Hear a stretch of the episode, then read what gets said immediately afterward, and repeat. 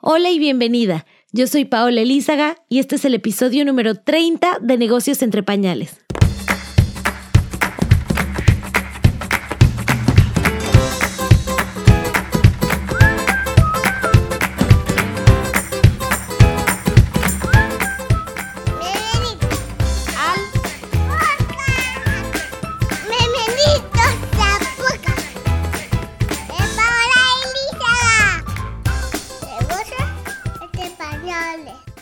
Bienvenida a un episodio más de Negocios entre Pañales.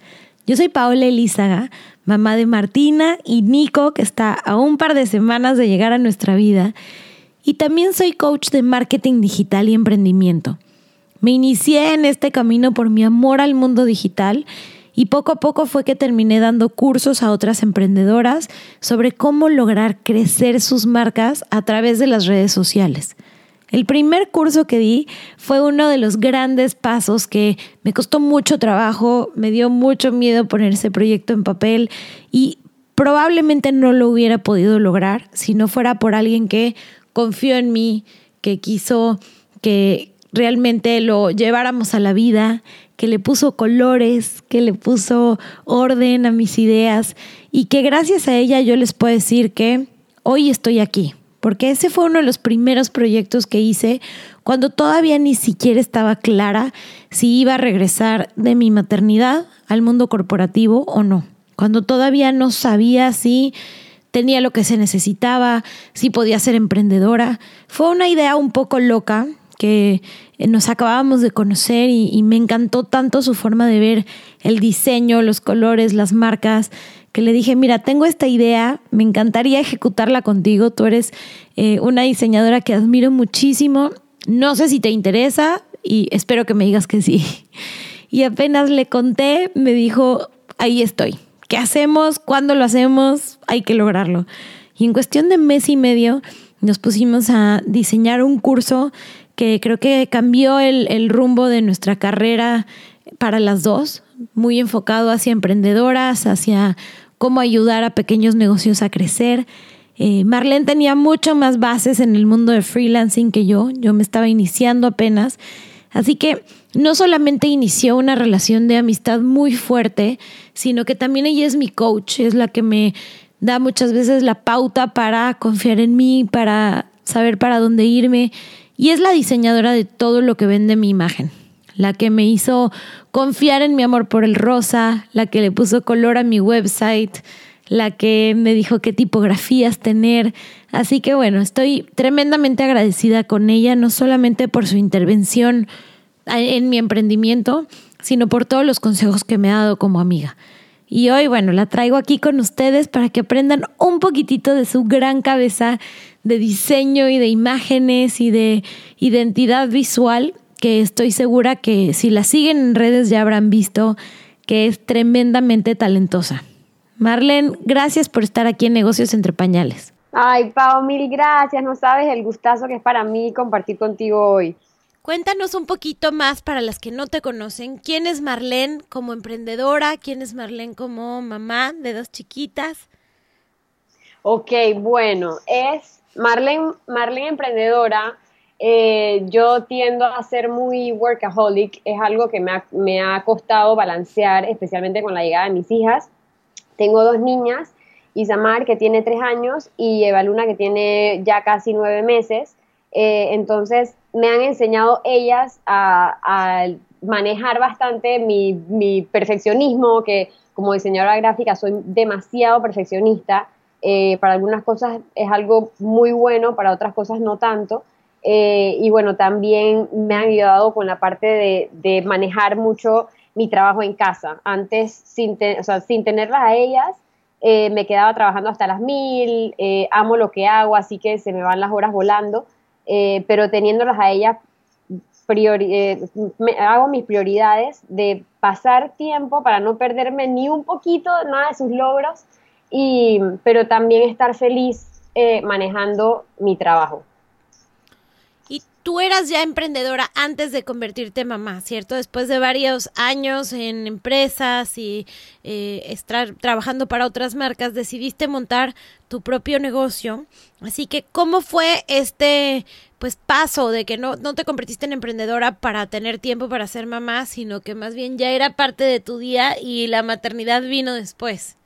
Totalmente, Pau, totalmente. Bueno, eh, fue para mí toda una aventura. Eh, básicamente yo, yo trabajé desde que me gradué de, la, universidad, viví 14 años en Estados Unidos eh, y allá estudié y trabajé en empresas grandes, multiglobales, multinacionales, también con empresas muy pequeñas también tenía eh, estudios de, trabajaba en estudios de diseño gráfico tan chiquititos que éramos a veces el diseñador gráfico eh, principal y yo.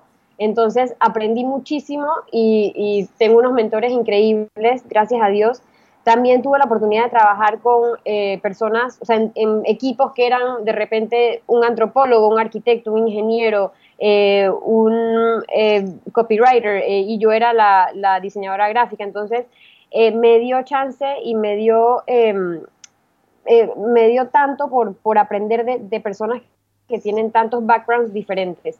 Yo, estando en mi último trabajo full time, sentí, ah, ya tenía dos años casi eh, de estar ahí y sentía esos últimos meses em, algo ya como que me picaba, ya sentía como, ya no me sentía tan llena, sentía un vacío que no podía llenar. O sea, trabajaba al máximo, en, mis trabajos, yo estaba demasiado orgullosa de mis trabajos, ayudaba mucho a mi, a mi, equipo, eh, estaba feliz por un lado, pero sentía que esa felicidad no estaba completa. Entonces, em, me puse como a hacer bastantes, em, a meditar bastante sobre el tema y descubrí que era en realidad que yo quería embarcarme en esta aventura de tener un poco más de flexibilidad, no solo con mi tiempo, sino poder de repente eh, también pasar más tiempo en familia, poder trabajar mucho más en proyectos personales, eh, dedicarle más tiempo a mis pasiones. Ese era el bottom line. Yo quería dedicarle mucho más tiempo a mis pasiones y a lo que en realidad yo amaba hacer. Em, y no es que no lo estaba haciendo en mi trabajo full time, sino que no me estaba llenando como me llenaba al principio. Así que decidí eh, tirarme al charco, irme, full, irme, irme independiente y lo hice gradualmente. Para mí fue, em, empecé, o sea, me quedé con mi trabajo full time y en las noches llegaba a mi casa, cenaba con mi esposo, pasábamos tiempo juntos y luego me ponía a trabajar de 9 a 12 de la noche, 1 de la mañana. Lógicamente no tenía a mis niñas en ese momento, no, no era mamá, así que podía dedicarle tiempo a mi propio trabajo y por más que muchos piensen que me desvelaba, para mí era, me llenaba demasiado esas noches de trabajo porque era mi trabajo. Entonces, eh, de ahí decidí al cabo como de unos siete meses ya renunciar y ya tenía algo empezado. Entonces, para mí fue como algo un poco gradual y, que lo pensé mucho. Wow, o sea, sí ha habido como que muchas horas ya de tu emprendimiento que tal vez eh, pues te tienen en un punto en donde valoras o, eres, eres más rápida, ¿no? Valoras más tus prioridades, sabes cómo organizar mejor tu día, o sea, digamos, en eso no ha, no ha habido hoy tanto este, como otras que estamos pues iniciando y decimos, ¿y, y en qué plataforma uso? ¿O cómo aprendo a hacer eso? O sea, ya todo el tema, digamos, de skills ya estaba este, mastered desde tu lado.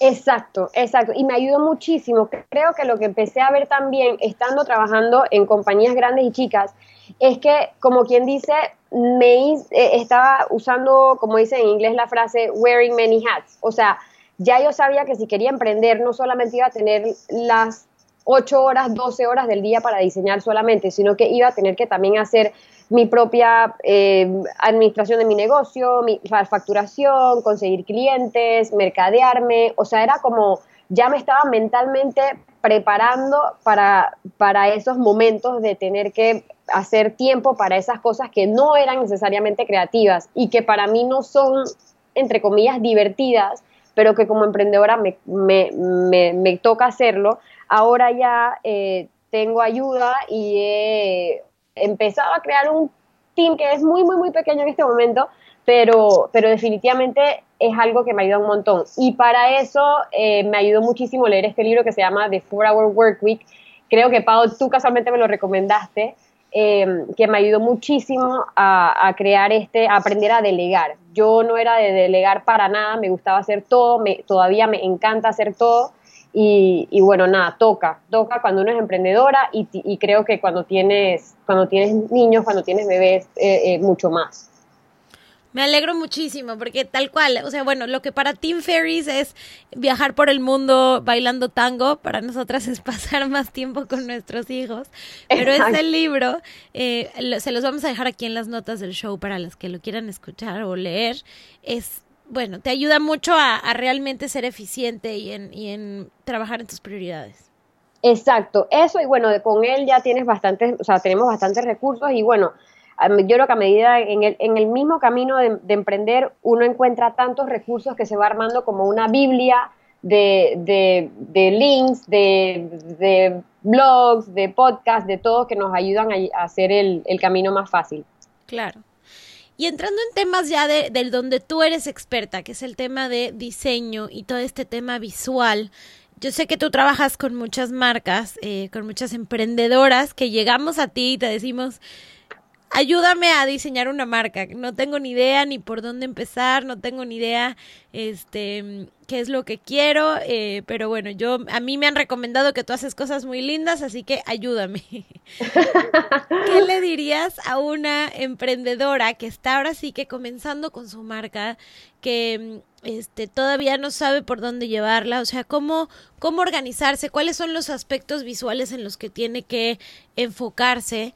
Em, y bueno, algo, algo que yo quiero hacer como que un doble clic, porque siempre recomiendo muchísimo, es que eh, sí lo hablen con una diseñadora, porque a veces hay cosas que decimos, bueno, soy emprendedora, todo lo hago yo, me pongo el sombrero de, de pulpo, pero realmente este, es de este tipo de cosas donde tenemos que acudir a gente experta. Entonces, ¿qué le dirías tú a esa emprendedora que está buscando organizar su marca? Sí, eh, bueno, mi mayor consejo es, yo sé, y, y como emprendedora, o sea, lo tengo muy presente, que al principio o sea, nuestro sueño siempre es gigante y a veces no tenemos los recursos para contratar esa ayuda extra, pero no por ser diseñadora, y, pero mi mayor consejo es asesorarse gráficamente, o, sea, para tener una marca que tenga una personalidad visual que se identifique con, con, con uno. Y lo digo porque hay mucha gente que dice, bueno, pero yo hago un logo rápido y, voy a tener eh, los colores que quiero rápido y todo rápido y todo rápido para sacar todo súper pronto. Pero al final, como dicen, lo barato sale caro. ¿Por qué? Porque uno tiene que tener una fundación muy, muy, muy sólida para que esa marca sea lo suficientemente flexible durante tu camino de, de emprendedor y que esa marca evolucione contigo. Entonces, no solo es importante tener una parte visual fuerte eh, y sólida, sino también esa parte de valores o cuáles son los valores de tu marca, qué es lo que tú quieres eh, eh, comunicar a tu cliente, cuál es la esencia de tu marca. O sea, como quien dice, hacer una introspectiva y un, y un ejercicio de conocer a tu marca tal cual fuera una persona. Entonces, para mí como diseñadora es importante que ese emprendedor tenga tan claro como el agua de qué se trata esa marca, qué mensaje quiere, eh, quiere dar, quién es esa marca si fuera una persona, eh, cómo habla esa marca. O sea, porque cuando yo, yo creo marcas y, hago mi trabajo, yo le estoy dando vida a esa persona, que esta persona, o, a esta marca que, está, que este emprendedor eh, está imaginando. Y no solo imaginando, que está soñando, porque para mí es como si fueran sus bebés. O sea, literal es como si fueran, o sea, como si fuera un hijo más. Uno le pone el tiempo, le pone sudor, lágrimas, o sea, la inversión eh, monetaria, eh, hay muchos factores. Entonces, creo que es importantísimo esa parte de eh, plantear y conocer a la marca y luego contratar a alguien para, aunque sea asesore, te asesore en cómo desarrollarla visualmente.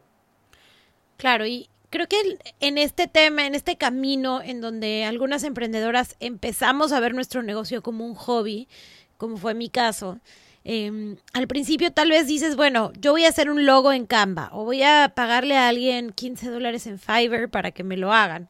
Eh, y es, no, está mal empezar así. El tema es que sigues viendo eso como un hobby. ¿No? El hecho de no llevarlo a un lugar profesional sigue siendo el, el, pastel que haces una vez al mes y a veces lo vendes, pero que realmente no tienes un plan.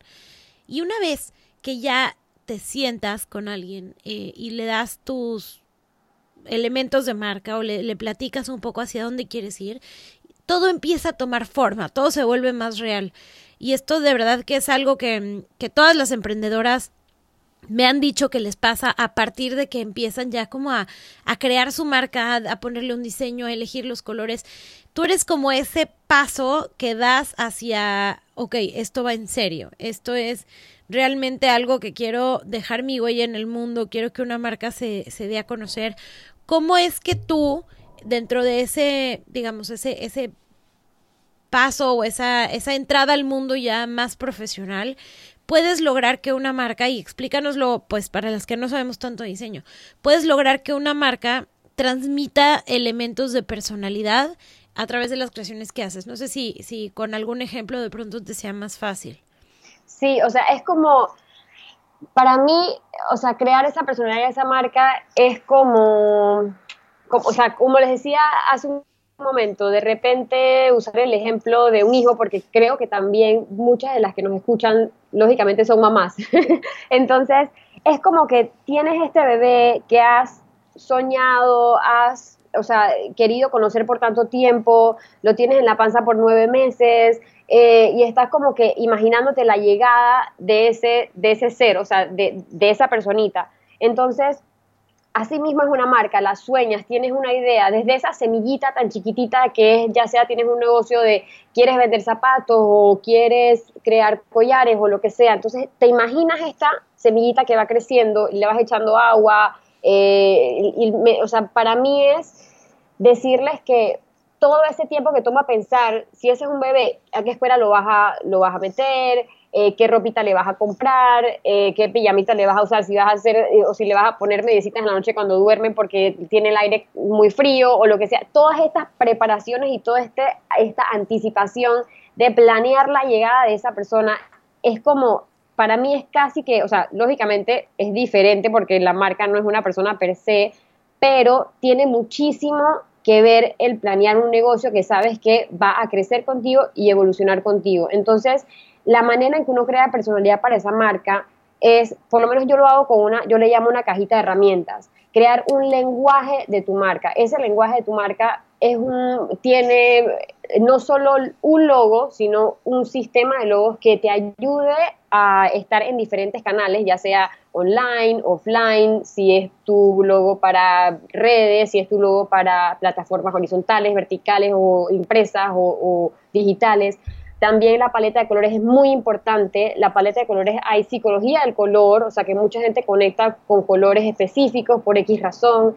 También tener tipografías específicas, también tener un tono de voz, cómo tú le hablas a tu cliente. Cuando haces un post, utilizas primera persona, eh, usas emojis, eh, tu voz es formal o te comunicas con ellos de manera informal. Eh, también qué fotos muestras, cómo son tus fotos, son coloridas, son muted, eh, apagadas con colores opacos, o si usas elementos gráficos, cómo son esos elementos gráficos, son, son sólidos, fuertes, grandes, tienen la línea, eh, son ilustraciones que son bordeados con línea pequeña o línea delgada, o sea, todas estas cosas son elementos que le dan personalidad a la marca. Si uno ve un logo, por ejemplo, que mm, tiene bordes muy, o sea, si es una marca, vamos a poner una marca de ropa de bebé, y uno hace un logo que tiene eh, eh, bordes muy filosos, entonces tú definitivamente vas a ver el logo y vas a decir, no, o sea, como que en tu subconsciente vas a pensar como que te, puede cortar, te puede lastimar, te puede, o sea, todas estas cositas, estos detalles que van en el desarrollo de un logo, de los colores, de las tipografías, todo esto trabaja en el subconsciente de la persona, de tu cliente ideal que conecta contigo. Entonces, todas estas características hacen que ese cliente ideal conecte contigo. Por eso es tan importante tener una cajita de herramientas y desarrollar todos estos elementos para, para que tu marca sea exitosa. A mí me ha pasado que hay marcas que solo por ver su logo siento que son súper profesionales.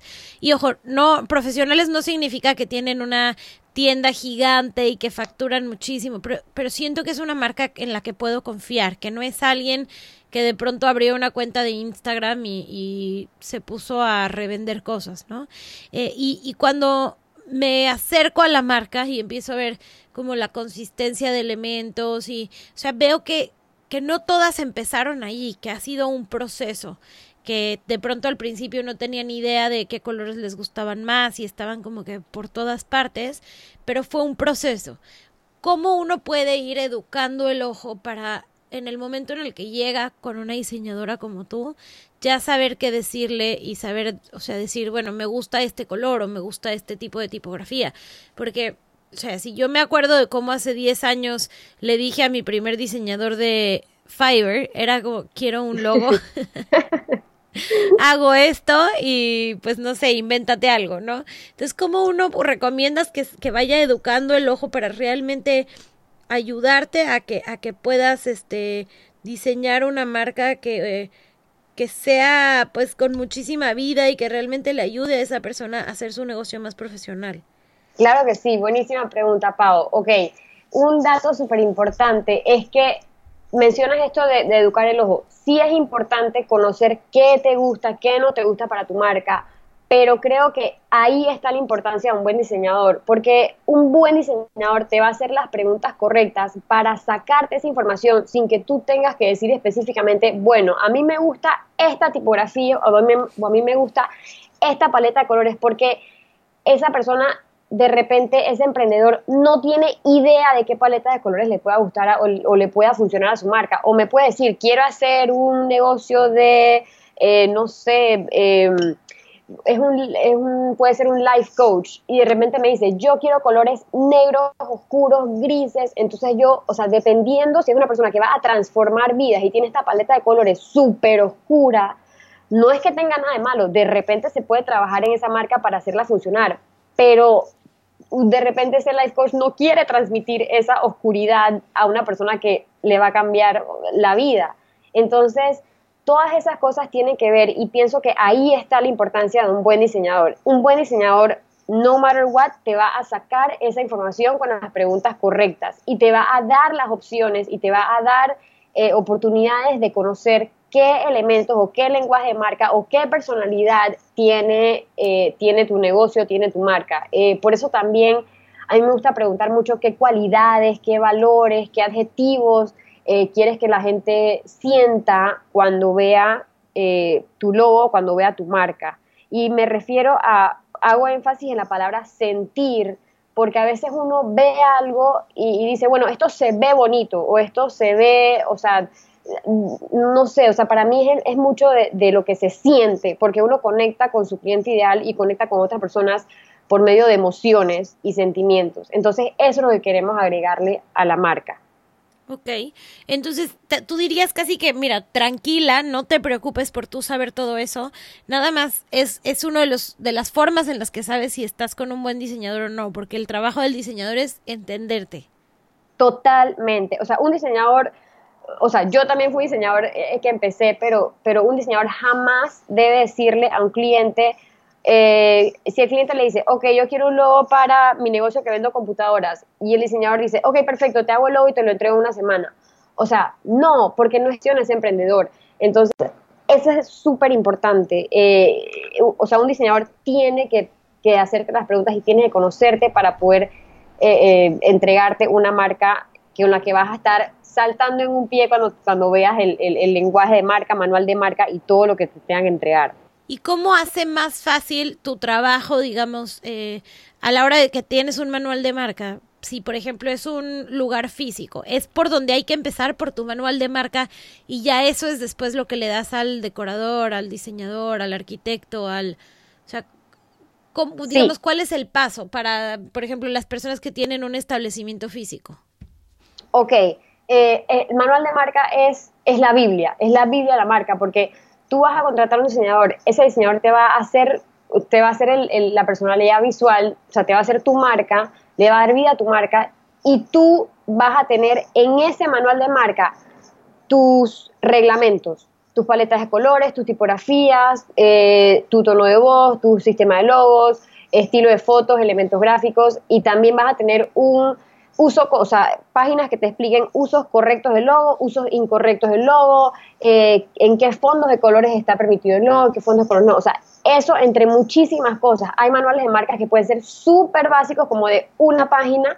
Hay manuales de marcas que pueden ser de 300 a 500 páginas. O sea, eh, puede ser tan específico como también puede ser tan general. Por ejemplo, empresas como, vamos a poner Coca-Cola, por lo menos tendrá un manual de marca increíblemente eh, eh, grande porque necesitan especificar todo, cómo se ve ese logo en un t-shirt, en un brochure, eh, cómo se usa la tipografía, si la tipografía tiene que ser de tal tamaño para los títulos, para los subtítulos, para el, para el texto. O sea, hay tanta información y esto es algo que el emprendedor debe entregárselo al, a, cualquiera que trabaje con él, que le va a, hacer trabajos de diseño o de publicaciones o de posts o lo que sea, para que esa marca siempre se respete tal cual. Y esto es muy importante porque la consistencia en la marca fomenta la lealtad y el, reconocimiento de tu cliente ideal. Esa es una de las, de las cosas más importantes importante de tener una consistencia de marca en el cual el cliente siempre te va a reconocer. Eso es algo que yo creo que em, a veces la gente no está tan consciente de eso, ¿no? Porque ponemos posts y cada post se ve como uno individual. cada post se diseña con un arte distinto. Y creo que hoy en un mundo en donde hay tantas aplicaciones de diseño, entre comillas, entre comillas, es muy fácil hacer. Ponerle una tipografía, un color, una letra. Y como producto individual puede que se vea muy bonito pero cuando lo juntas como un todo, la gente no sabe quién les está hablando. Y entonces pasa que estás viendo y viendo y viendo información de una marca, pero no sabes de dónde vino, no sabes quién lo hizo, no, no tienes, no empiezas a generar ninguna asociación o conexión emocional con esa marca.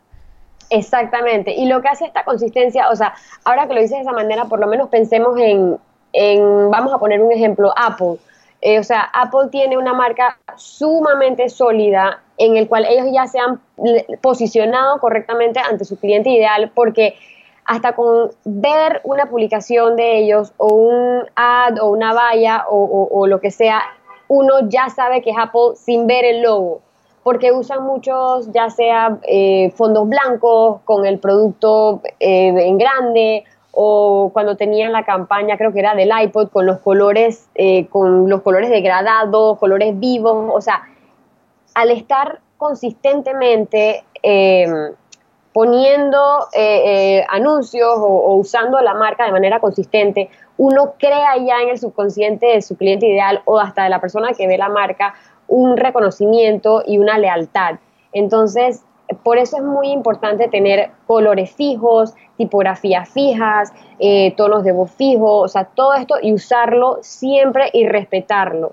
Eh, me ha tocado trabajar a veces con clientes que les desarrollo eh, la marca y yo siempre trato de darles un poquito de, de, de, educarlos un poquito de cómo usar la marca ya cuando las tienen completa con su manual de marca y todo, pero de repente por cuestión de tiempo o si están apurados, empiezan a meter en su, Insta, en su Instagram reposts o frases en, tipografías que ni siquiera son de la marca, entonces es como que no, o sea, no es, yo sé que quieren poner contenido, pero, y quieren poner contenido eh, eh, de manera continua, pero al quebrar esa consistencia, ese cliente ideal, al ver sus posts, de repente va a decir, o sea, esta persona no está, este negocio no está siguiendo nada de consistencia, no me parece que es la voz de la marca, entonces se pierde un poco esto de, del posicionamiento. Es un poco como si tú conoces a alguien y un día viene como súper hippie, otro día viene súper corporativa, otro día viene, no sé, de ejercicio, otro día se está comiendo una hamburguesa y dices, bueno, ¿quién es esta persona? No, Totalmente. no le crees nada de lo que te diga porque no tiene una esencia.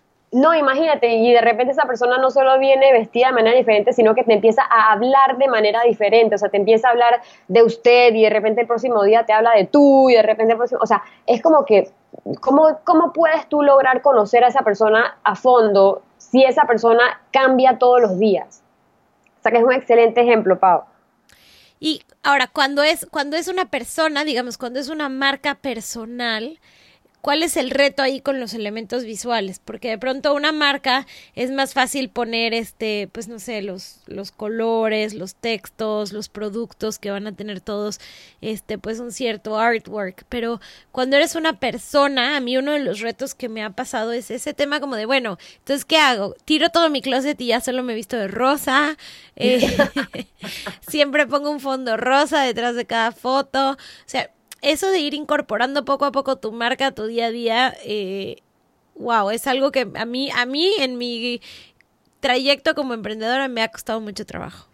Claro que sí, pero yo creo que, mira, al crear una marca personal, eh, no solamente, o sea, uno no tiene tampoco que ponerse como que, bueno, siempre voy a vestirme de los colores de mi marca, sino más bien es como que uno ya es esa marca en sí, o sea, que de repente yo sé que tu personalidad es tan eh, es tan llena de vida, es tan energética, es tan brillante, tú estás con, o sea, tú eres, o sea, mamá de Martina, siempre de repente vas a tener a Martina contigo, entonces Martina de repente no siempre va a estar vestida de rosado, o sea, es como que esta marca debe ser tan flexible que evoluciona, que evolucione y crezca contigo, entonces, por eso, por eso la importancia otra vez de tener esa, esa marca que, que cuando se crea una marca para una valga la redundancia, de una marca personal, esa debe, ser, debe tener mucha flexibilidad para que pueda crecer contigo y cambiar contigo, pero no me refiero a que, bueno, cambiemos paleta de colores en un mes.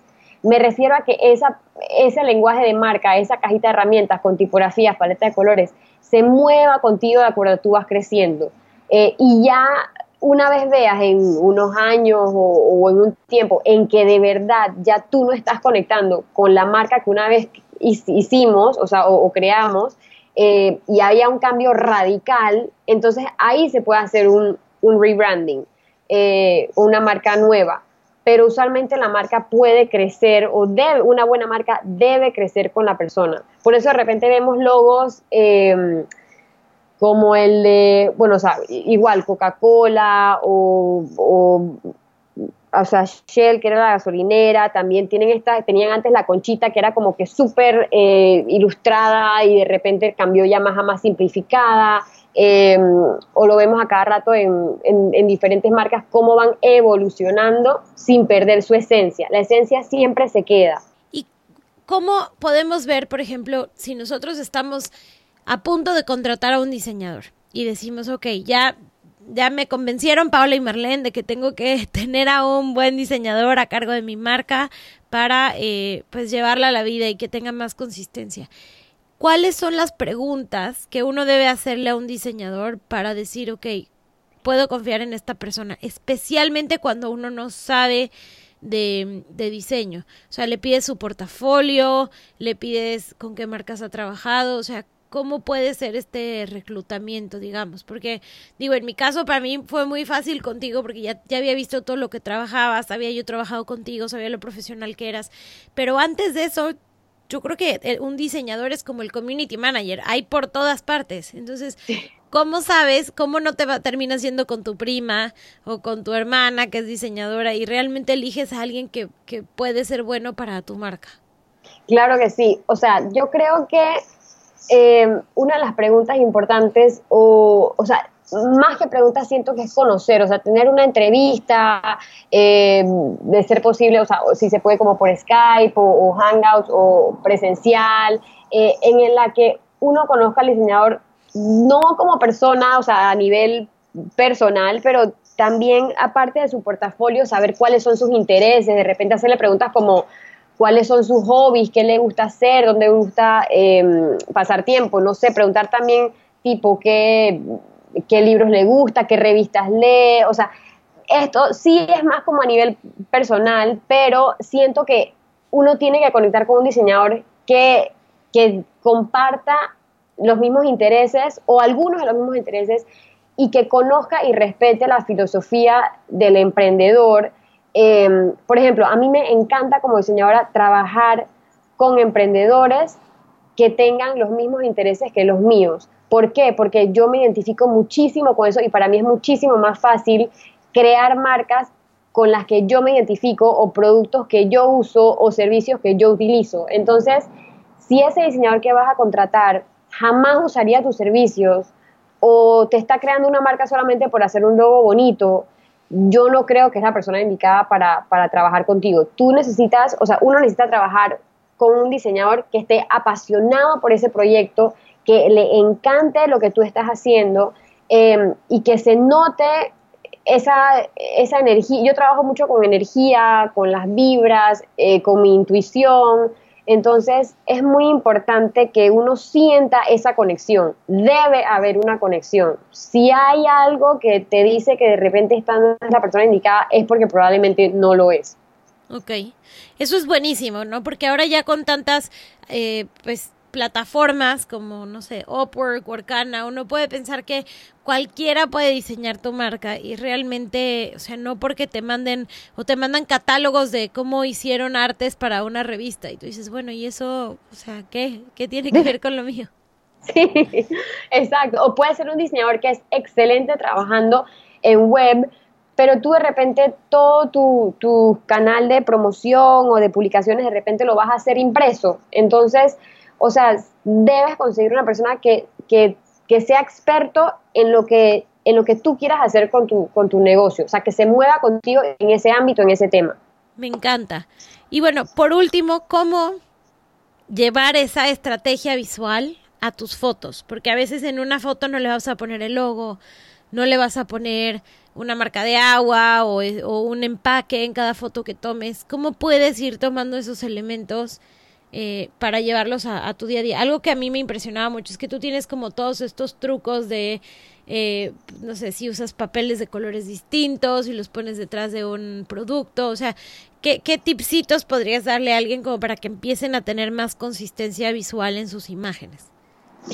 Sí, yo, o sea, yo te diría que tener mucho en cuenta más que el estilo de foto, qué características tiene ese estilo de foto o, o sea, las fotos de tu marca que son, son siempre van a ser coloridas, siempre van a tener un efecto positivo, siempre vas a, em, a tener fotos de repente tuyas en tu oficina. O cuáles son los temas que quieres compartir en esa foto. De repente son fotos que siempre estás afuera en outdoors, o sea, estás en una aventura, estás eh, hiking o haciendo turismo interno, o, sea, como tener un tema o, unos cuantos temas que siempre utilices en tu foto, pero más que todo características y estilo. Y si vas a, retocar las fotos, siempre usar filtros o eh, editarlas de manera similar. De repente editas tu foto solamente usando el brightness, el contrast y el tool de sharp, de, hacerlas más, más claras. Entonces,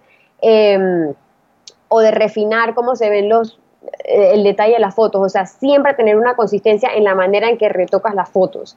Eh, creo que eso es súper importante también para mantener un estilo.